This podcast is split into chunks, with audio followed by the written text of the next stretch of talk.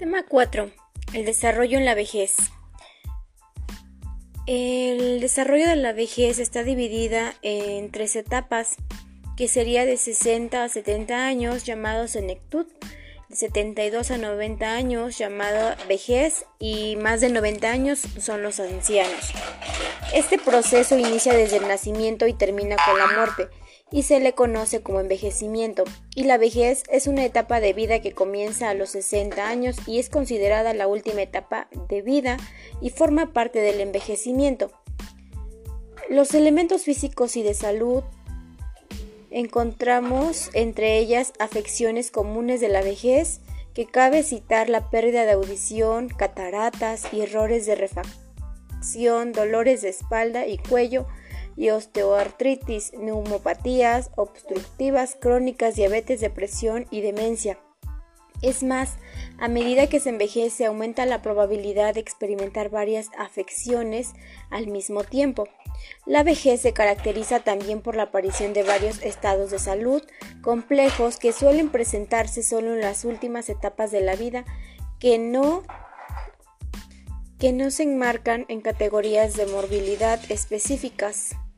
Los factores que influyen en el envejecimiento saludable eh, son que las personas eh, realicen ejercicio y aunque algunas de las variaciones en la salud de las personas mayores son genéticas, los entornos físicos y sociales revisten gran importancia en particular las viviendas, vecindario y comunidades, así como sus características personales como el sexo, la etnia o el nivel socioeconómico. Estos factores empiezan a influir en el proceso de envejecimiento en una etapa temprana, los entornos en los que se vive durante la niñez o incluso en la fase embrionaria junto con las características personales tienen efectos a un largo plazo en la forma de envejecer. Los entornos propicios permiten llevar a cabo las actividades que son importantes para las personas a pesar de la pérdida de facultades edificios y transporte público seguros y accesibles y lugares por los que sea fácil caminar son ejemplos de entornos propicios. Procesos de envejecimiento y cambio.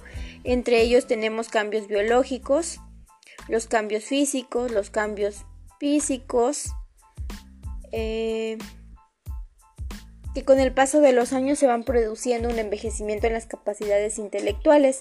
A partir de los 30 años se inicia un declive de las capacidades intelectuales que se va acelerando con la, la vejez y en la vejez hay una pérdida de la capacidad para resolver problemas.